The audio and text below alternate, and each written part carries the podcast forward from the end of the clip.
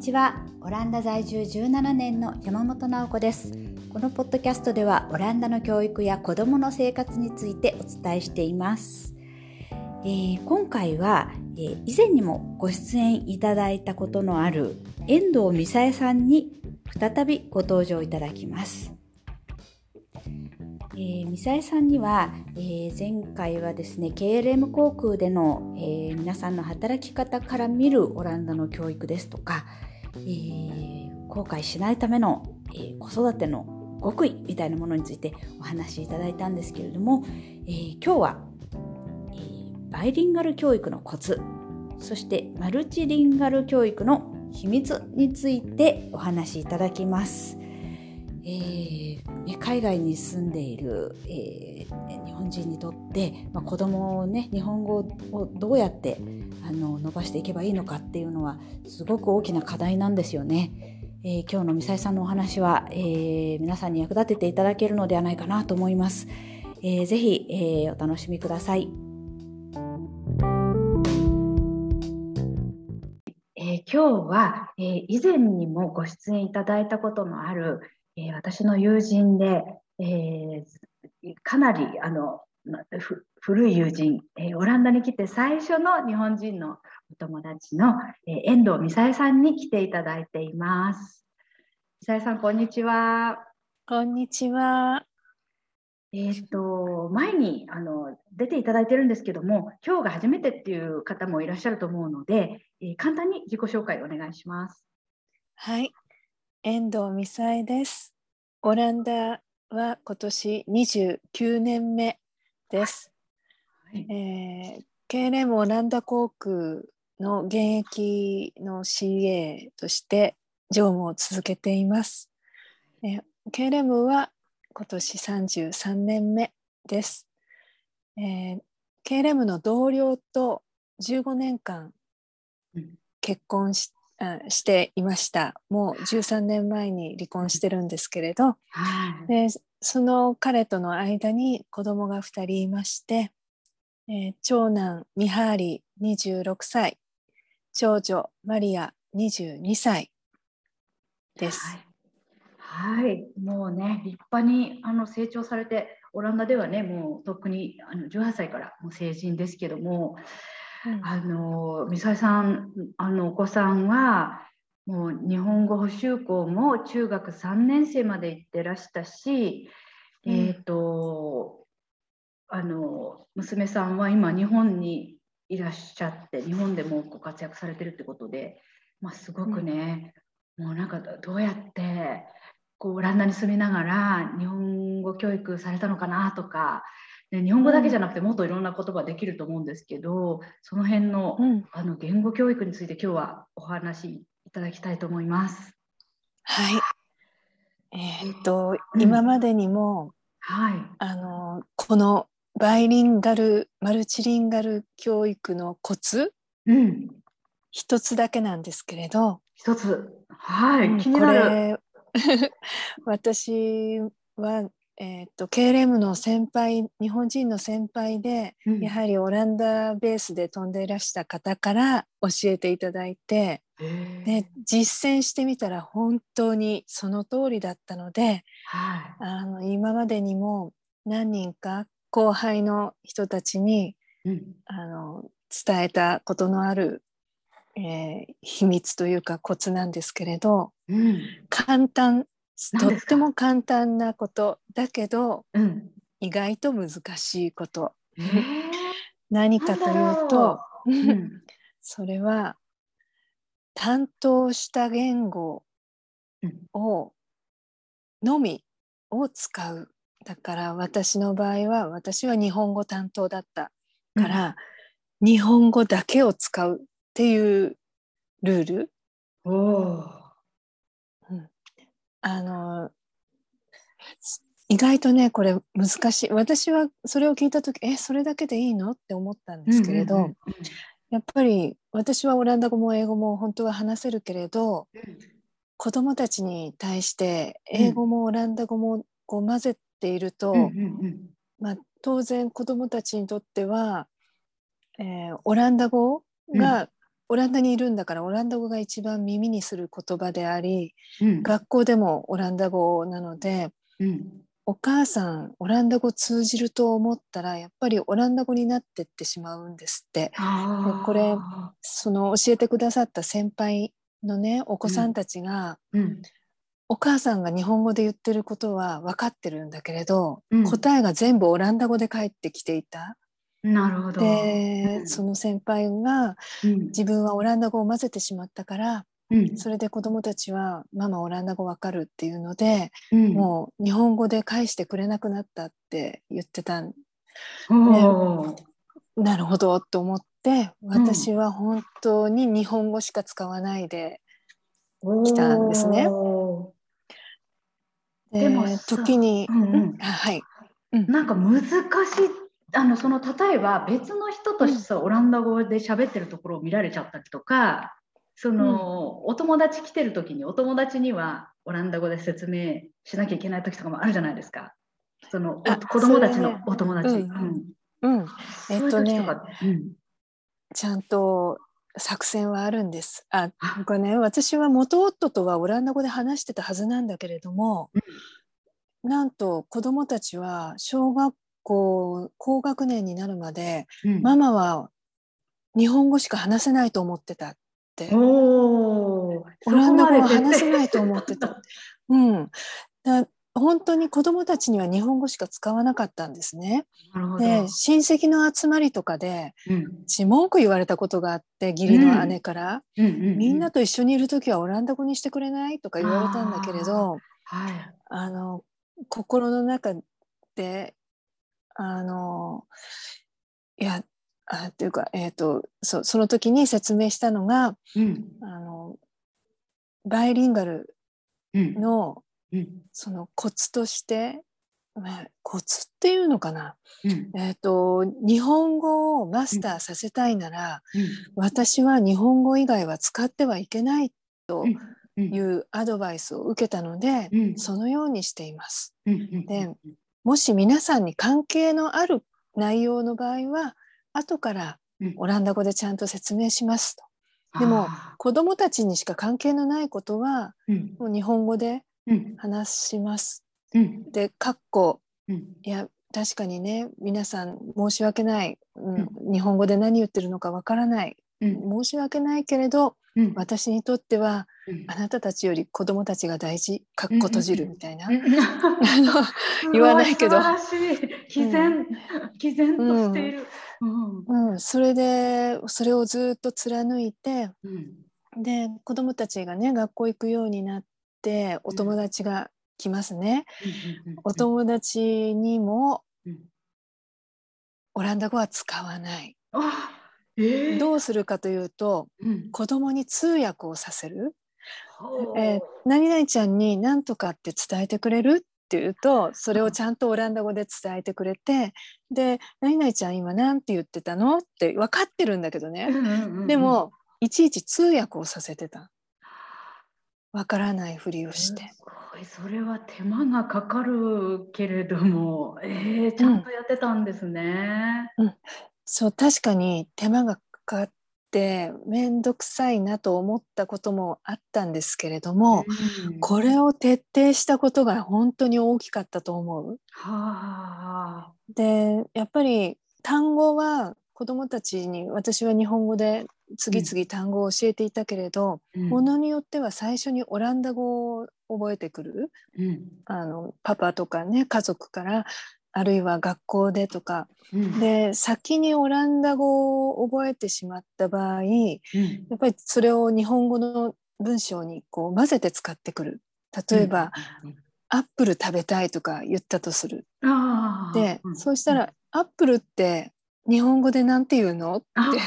白々しく「徹底してますね、アップルって何?」とか言って で「知らない」とか言ったら、あのここれこれ？とか言って見せて、うん、そうとかであこれはね日本語だとリンゴって言うんだよって言ってみたりね。すごい。してとにかくもうオランダ語はずっと使わないっていうのを、うん、うん、あのある時子供たちが気づくまでが本当に小学校の最終学年ぐらいの時に「うん、あれ？ママオランダ語わかるんだ」とか言って驚かれてであついにバレたっていうところまでずっとやってた。すごい徹底してやってたんですね。でもねきっとこれが本当に唯一のコツなんだと思う。あの私はえっと子供たちが、えー、11歳と7歳の時に離婚したんですけれども、うん、離婚してしばらくちょっとやっぱり母子家庭で経営務のお給料だけでは辛いという時に、うん、今、えーと、ロッテルダムにも新しく他にもできたその寺子屋、寺子屋って知ってる、あなんかちょっと塾みたいな？そのそう、うん、あの補修校よりももうちょっとレベルを下げた、うん、えー、日本子どもたちのための日本語の学校、えーと、それが立ち上がって間もない頃に、うん、あの講師を頼まれて、うん、見張りのね補修校の中学部の担任の先生が、うん、あのミハリとマリアが日本語ちゃんとできてるからその経験を生かして講師をしてほしいということで、うんうんうん、私しばらくその寺子屋の講師をしたことがあったんですけれどその時に本当に驚いたのがご両親とも日本人なのにもかかわらず、うん、日本語を話せない子どもたちがオランダにいてでこれはどういうことだろううん、そこでやっぱり考えると、うん、親が日本語を使っていない家庭で、うん、きっとオランダ語を混ぜてしまっているか,、うん、だ子どもたちが日本語を使わなくてもいい環境になってしまっている。なのでまああのお母様方にこれからでも遅くないから、とにかく日本語だけオランダ語とか他の言語を混ぜないで、うん、日本語だけでお話ししてくださいって、うん、もうそれだけで大丈夫なはずというふうにお伝えしたんですけれど、うん、まあそれがねバイリンガルあるいはマルチリンガルうちの子どもたちは、えーと、オランダ語英語日本語が同じレベルで話せるので、うん、マルチ、えーと、マルチトリリンガルですけれども、うん、えーとその日本語に関しては担当したお母さん日本語だけ、うん、おお父さんでもいいですけれど、うんうんうん、で、まあ、オランダだったらオランダ語担当の人がいるならその人はオランダ語だけ。だけ。はあ、うん、変に日本語とか混ぜちゃいけないわけですね。うん、そう。でうちの場合は、英語は誰も担当していなかったのね。というのはあの学校で習うから、おそらくで KLM の同僚たちみんな英語できるし、うん、えー、オランダ人がね95%以上英語を話すじゃない、うんね、世界で一番母国語以外に、うん、母国語ではないなくて英語を話す国民、ね、だから英語は多分ほっといても喋るようになると思って、あの誰も担当しなかったんですけど十分話せるようになりましたよね。へえすごい。うん、であのその英語が話せるようになるなんで話せるようになるのかなっていうのにも関わってくるんですけれど、うん、その KLM のオランダ人の同僚たちが大抵、うん、トリリンガルどころか、うん、クアドリンガルペンタリンガルっていうの、うん、4カ国語5カ国語、そういうのが普通の人たちばっかりなので、どうしてだろうって思った時に、うん、その秘密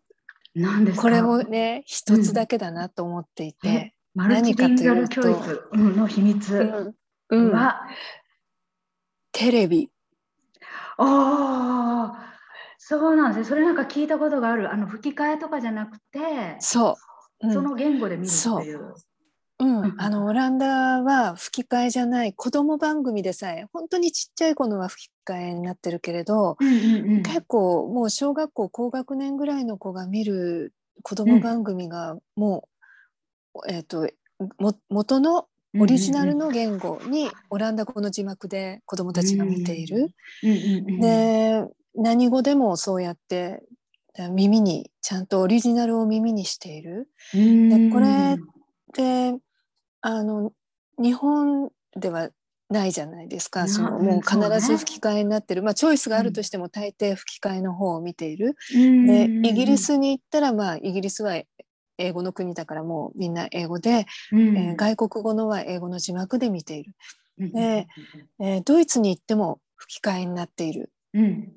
結構そうですよね。イタリアとかフランスもそうですよね。フランスもスペインも、アラビア行ってもそうだし、中国行ってもそうだし、多分、今までフライト先でいろんなところフライト先も含めて全部で105カ国行ってるんですけれど私、あの吹き替えじゃない国ってオランダしかない気がする。他の国って全部吹き替えになっていて、うん、でなのでねあこれか秘密はって思いました。そうね。でもでもなんかそれだけでそんななるの？っていう感じもしますけどね。うん。あとね、うん、映画英語に関しては、うん、あのテレビだけじゃなくて例えば、ゲーム。あの DS とか、うん、ああと何があったっけ？Wii とか、うんうんうん、オランダ最近はオランダ語のゲームも出てきたと聞きましたが、うん、うちの子供たち小さかった頃ってオランダ語のゲームは売っていなかった。あそうね。マーケットが小さすぎて、あんまり翻訳までされてなかったりしますよね。うん、そう。なので、うん、子どもたちは自然と英語、うん、あるいは私は日本でゲーム買ってきて、日本語で遊ぶように仕向けて、それでまあ英語や日本語を、そのまあ、オランダ語以外の言葉を、こうテレビやゲームで楽しみながら、なるほど。覚えるみたいな感じにしていました。なるほど。なんかね私も今うちの次男がすっごい漫画が大好きで、うん、なんか「ナルトとか読んでるんですけど、うん、日本から取り寄せて日本語でも読んでるんだけどやっぱりかなり難しいんですね。で、うん、えっとまあでもそれでも頑張って読んでるんだけど、あのなんかアイトホーフェンに1軒だけあるすごい漫画マニアの店があってそこ行くとずらっと英語のナルトとかいろんな、あの漫画が英語版はあるんですよ。でもオランダ語ってやっぱマーケットちっちゃいから翻訳されてないんですよね。そうですよね。みんなすごいそれ小学生からみんなその英語読んで楽しんでるから、すごいなと思って見てたんですけど、そういうことなんですね。そういうところから。うん、なるほど。すごい。バイリンガル教育は、その自分が担当した言語以外をしゃべるなと。それからマルチリンガル教育の秘密は、まあ、いろんなコンテンツをそのオリジナル言語で見ろ見たり読んだりするっていう、うん、これですね、うん、楽しみながらっていうことですよね。うん、そう大事ですよね。そこ大事。うんそうね。そっか、そのバイリンガルの方、私、うちなんかも結構ちゃんぽん、私なんか日本人の親、ね、一人なのにちゃんぽんになっちゃって、あ、今日アスプラクある友達ととかってなっちゃいますよね。なでもそれは今でも間に合うんでしょうか、今10歳、14歳ですが。うん。あの、never too late だと思います。かなりなんかもうできないふりをするっていうのはななんで急にこんなにアスプラクまで分かんなくなっちゃったんだろうみたいな。うん、まあ直子さんの場合はできないふりはもうできできないかもしれないけれども、きちんと日本語の単語を使うようにするというだけでも子どもさんお子さんたちの語彙が増えると思う。なるほど。うん、うんいや皆さんいかがでしょうか？皆さんのご家庭ではどうしてますか？ジャンポンになっているところもかなり多いのではないでしょうか？えー、そうね。あとはね、言葉遣い、うんうんうん。うん、あの日本語を教えるのが私だけだったので、うん、もうあの悪い言葉とか汚い言葉を使わないようにずっと気をつけていたからあの子どもたちはあの、まあ、今今となっては、ね、補修校のお友達から習ったりとかねあのテレビ番組で使われるよろしくない言葉とかも覚えちゃいましたけれど、うん、でもまあ基本的には丁寧な言葉遣いで2人とも話せる。うん、ああいいですね。おあ本当にいろいろもう本当貫いてきたのすごいですね三谷さんね。本当に。私もなんか昔、中学、え中国語を勉強してた時に日本でその教室の先生がずっと中国語しか喋んないんですね。でもかなりのおじいさんで、うん、であの先生はみんなあの日本語できないんだと思ってて、一生懸命先生に中国語で説明したり、なんかこう聞いたりしてたんですけど、なんかある時なんか日本語でペラペラ喋ってるの聞いてしまって、あれ？先生できるよあの人とか言って、ちょっとそれを思い出してしまいました。そっか。いやいや、本当、ちょっと反省させられますね。でも確かにそうやって、なんかここ、例えばリアップルって言ってきたときに、これはリンゴだよとか、ちょっと言い直すだけでもね、違うのかもしれないですね。うん、で、なんかただ直す、直すっていうかね、結構ゲーム的にしてたと思うんだよね。あの、えっ、ー、と、もうちゃんと両方分かった状態で、例えば、オランダ語とか英語の単語を混ぜてきた時はそれって日本語で何て言うんだっけ？って、うんうんうん、ちょっとクイズみたいに。そう、うん、うん。なんかまあそう楽しんで、うん、覚えられるっていうのがきっとベストなのでね、うん、まあうん、直子さんの場合はもうお友達お子さんたちのお友達にもバレちゃってるから、うんこれからできないふりはできないと思うけれども、うん、あの少なくとも、えーと、お子さんたちには日本語だけ、でお友達にはオランダ語みたいな切り替えで、でそれは私、今やってる？ああのうん、時々子どもたちがお友達連れてくると子どもたちとは日本語で話して、うん、で子どもたちももう私とは日本語で話すって慣れてしまってるので子どもたちも私には日本語で話してくるし、うん、でお友達と話す時はオランダ語っていう。うん、なるほどね。ちなみに、うん、なんかその電話のスマホとかでメッセージを送り合ったりする時は日本語でやってます？うん、日本語ですよ。うん、子どもたちとは日本語です。だそれが、ね、また子どもたちにとっての日本語の訓練になるしあのやっぱりあそうね私が使う日本語でまた新たに学ぶこともあるっていうか。うん、すごいですね。これね良かったなと思うのがね私何度かあのオレオレ詐欺？あの、マーム？とか言って、うん、オランダ語で、うん、うん、俺だけどっていうのが来て、うん、もうすぐバレるみたいな。うち子供たちオランダ語でメッセージ来ない。そう。やー、ミサイさん、本当すごいずっとそうやって貫いて、ちっちゃい時から日本語で貫いてこられたっていうのは、本当素晴らしい、すごい意志がいったと思います。うん、これからね、私もちょっとご あの今すでにちょっとあのもうバレちゃってるっていうか、日本、この人、オランダ語でも通じるかなっていうあれだけど、まあ、あのちゃんと子どもたちに話す時は、日本語ってもう徹するように、ちょっとちゃんぽんにしないように、ちょっと心がけてみたいと思います。うん、あのそそうするとね、私たちも楽なんですよ。と思いません？いやなんかそのそこのレベル楽なレベルに達するまでがちょっと大変そうだけれども。日本語じゃないとやっぱり伝えられないこととかがあるから、うん、あの子どもたちを日本語で育てられてラッキーだったってなるほど。いや、そういうふうに言ってるお母さんね他にも私聞いたことがあって、うん、もうあのお子さんがもう20代後半ぐらいの方なんだけども、うん、やっぱりなんかこう年を取って自分が年を取って何かを相談したい時とか、結構その抽象的なところまで日本語で理解してもらえるっていうのがすごくありがたいって言ってましたね。うん、あそうね。それはつまり、えーと、お子さんたちが日本語を話せるっていうことがありがたい。そうです私もねそれもあるんですけど私自身が日本語で子育てできてあの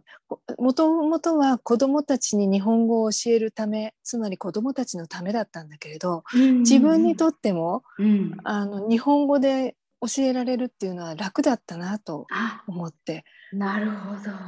ど。オランダ語でいろいろね教えなきゃいけなかったとしたらとっても大変だったと思うし、うん、伝えられなかったこともきっとあるんだけれど、うん、あの子どもたちのための日本語教育だったけれど私はそのおかげで伝えたいことは全て伝えられたなって。なるほど。ラッキー、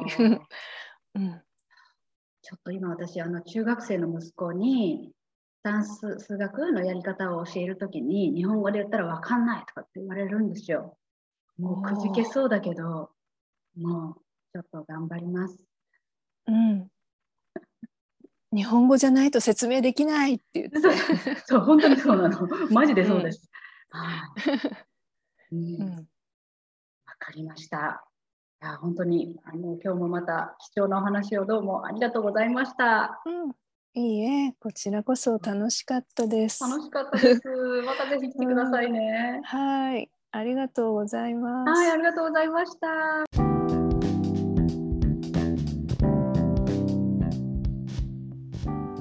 いかがでしたでしょうか？遠藤美沙さん、教育に関していろいろなポリシーを持って、えー、ちゃんと一貫して実行されているっていうのが本当に素晴らしいなと思いました。ちはね結構オランダ語と日本語がちゃんぽんになってしまっているんですけれども、まあ、今からでも遅くないというあの力強いお言葉をいただきましたのでこれからは日本語で貫くように気をつけたいなと思っています。えー、海外で、えー、子育てされている日本人の皆様も、えー、ぜひね、えー、これを機に、え、実行してみてください。ここで、えー、皆様にお知らせがあります、えー、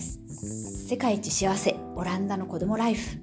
えー、過去2年ほどにわたってお伝えしてまいりましたけれども、えー、シーズン1ということで、えー、今回一旦、えー、終了とさせていただきます。今までもう全部エピソードを聞いてくださった方もいて本当にあの感謝しています。ありがとうございました。シーズン2はですねまたあのいろいろまだ本当にお伝えしきれないことがいっぱいあったので、えー、ぜひね俺を見てまた始めたいと思っていますが、えー、来年ですね、えー、ちょっと違う番組を始める予定です、え、名前は爆走世界中覧会議と言いまして、え、中覧っていうのはですね中国の中とオランダの蘭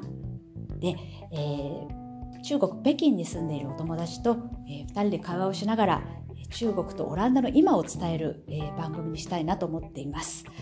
えー、来年のですね、え第1土曜日から、え毎週配信していく予定ですので、えご興味のある方ぜひあのそちらも聞いてみてください